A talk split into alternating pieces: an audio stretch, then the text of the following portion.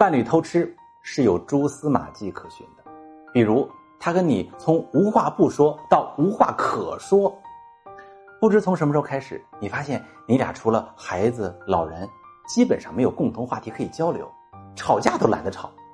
他一听你说话，哎，我自动屏蔽，搞得你呢跟像对着一座大山喊话一样。你说喂，那个山哦，你听到只能自己的回声哦。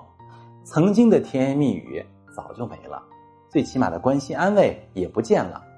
你偶尔想做的肢体接触，他都想抗拒，更不要说深情对视了，完全不存在的。那你对象的柔情蜜意给了谁呢？值得深究一下。